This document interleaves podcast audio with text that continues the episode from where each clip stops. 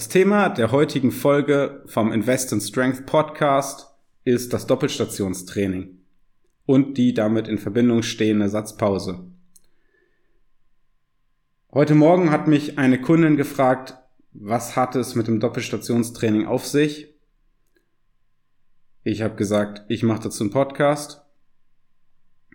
Doppelstationstraining ist in meinem Programm gekennzeichnet durch einen Buchstaben, Meistens ist es die A-Serie, das heißt, da steht vor der ersten Übung A1 und die nächste Übung beginnt dann mit A2, was automatisch bedeutet, dass ein Satz von A1 gefolgt ist von einem Satz von A2. Das Ganze wird zum Doppelstationstraining dadurch, dass nach dem Satz von A1 eine vollständige Pause gemacht wird. Das heißt in meisten Fällen 120 Sekunden, also zwei Minuten.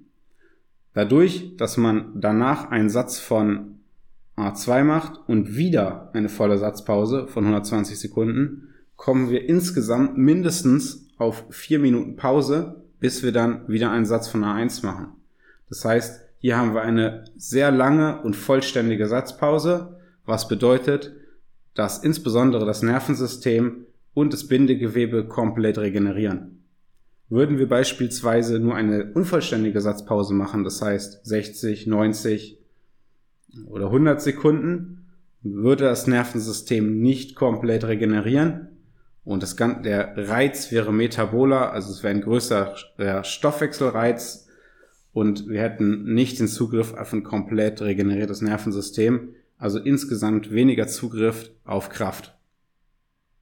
Das ist auch eigentlich schon der Hauptgrund, warum wir das Doppelstationstraining anwenden, damit wir auch hier, so wie in den meisten Fällen beim Beintraining, eine vollständige Satzpause haben und vollen Zugriff auf neuralen Drive haben. Ein anderer Vorteil vom Doppelstationstraining ist, dass wir meistens ein Zugmuster, beispielsweise den Klimmzug, paaren mit einem Druckmuster, beispielsweise Nackendrücken oder Kurzhantel Flachbankdrücken oder eine Übung die die Streckerkette im Oberkörper rekrutiert. Dadurch verhindern wir, dass wir ja, uns anatomisch annähern.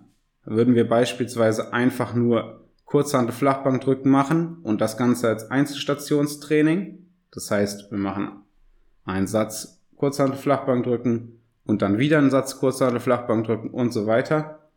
Dann würden sich die Streckermuskeln und vor allem auch der Brustmuskel über die vermehrte Beanspruchung annähern und wir hätten über die Sätze hinweg Schwierigkeiten, wieder in volle Range of Motion zu kommen. Dadurch, dass wir das Ganze paaren mit einem Zugmuster, was also idealerweise genau die gegenteilige Muskulatur, also die Antagonisten, benutzt, haben wir immer einen schönen Wechsel von Zug zu Druck und die Anatomie stellt sich immer wieder in eine halbwegs neutrale Ausgangsposition ein. Infolgedessen haben wir insgesamt mehr Muskelfaserrekrutierung und damit einen größeren Trainingseffekt. Wieso setze ich im Beintraining selten Doppelstationstraining ein?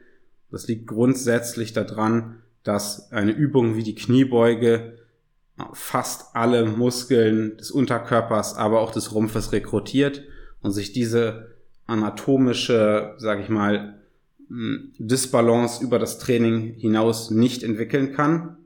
Zudem wird bei Übungen wie Kniebeugen grundsätzlich ein höherer, höheres Maß an Muskulatur beansprucht und wenn wir das Ganze jetzt paaren würden, beispielsweise A1 Kniebeuge, A2 Back Extension, dann würde die Back Extension äh, doch zu einer zu großen Ermüdung führen und somit die Leistung der Kniebeuge in der A1-Serie äh, reduzieren. Das heißt, hier wollen wir dann doch den kompletten Fokus auf die Kniebeuge haben. Gibt es auch Einzelstationstraining im Oberkörper? Gibt es. Beispielsweise, wenn man wirklich out, outmaxen will, neuen PR schaffen will, beispielsweise beim Langhantel Flachbankdrücken, dann, dann machen wir die Satzpausen grundsätzlich vier bis fünf Minuten. Dann haben wir zwar diese anatomische Annäherung, Aber da wir in diesen Fällen sowieso grundsätzlich in, im niedrigen äh, Wiederholungsbereich trainieren, beispielsweise Wave Loading, neun Sätze, 3-2-1, 3-2-1, 3-2-1, was insgesamt eine Wiederholungszahl von 18 Gesamtwiederholungen sind. Dort haben wir durch die wenigen Wiederholungen nicht ganz so sehr diese anatomische Annäherung und das Ganze wird nicht so stark behindert dadurch. Also wir haben natürlich, wenn wir die Übungen miteinander paaren, äh, Ermüdung, die akkumuliert und damit äh, Leistung insgesamt etwas herabsetzt. Das ist aber, wenn wir im ganz normalen Trainingsverfahren sind, keinen so großen Effekt. Und da sind die Vorteile von Doppelstationstraining also deutlich größer. Zusammengefasst, was unterscheidet Doppelstationstraining von Supersätzen? Wir haben eine vollständige Satzpause, das heißt mindestens 120 Sekunden und wir wählen Übungen aus, die äh, Muskelgruppen äh, rekrutieren, die sich, äh, die nicht ähnlich sind. Das heißt, wenn wir jetzt machen würden A1 65 Grad Schrägbank drücken, A2 kurz 15 Grad Kurzhandel Schrägbank drücken und dann eventuell sogar noch ein A3 äh, Kurzhandel Flachbank drücken, dann haben wir zwar vielleicht auch dort eine vollständige Satzpause, ähm, aber wir nutzen dreimal das Druckmuster und deswegen ist es eher ein metaboler Reiz, beziehungsweise in diesem Verfahren geht es mehr darum, mehr einen größeren Trainingsreiz auf die Streckerkette zu setzen und mehr Glucose abzubauen und damit einen größeren Hypertrophiereiz auch hinten rauszusetzen. Das war meine Erklärung zum Thema Doppelstationstraining was du in 99% aller Oberkörperprogramme, die du von mir bekommst, vorfinden wirst. Danke fürs Zuhören und viel Spaß mit Doppelstationstraining.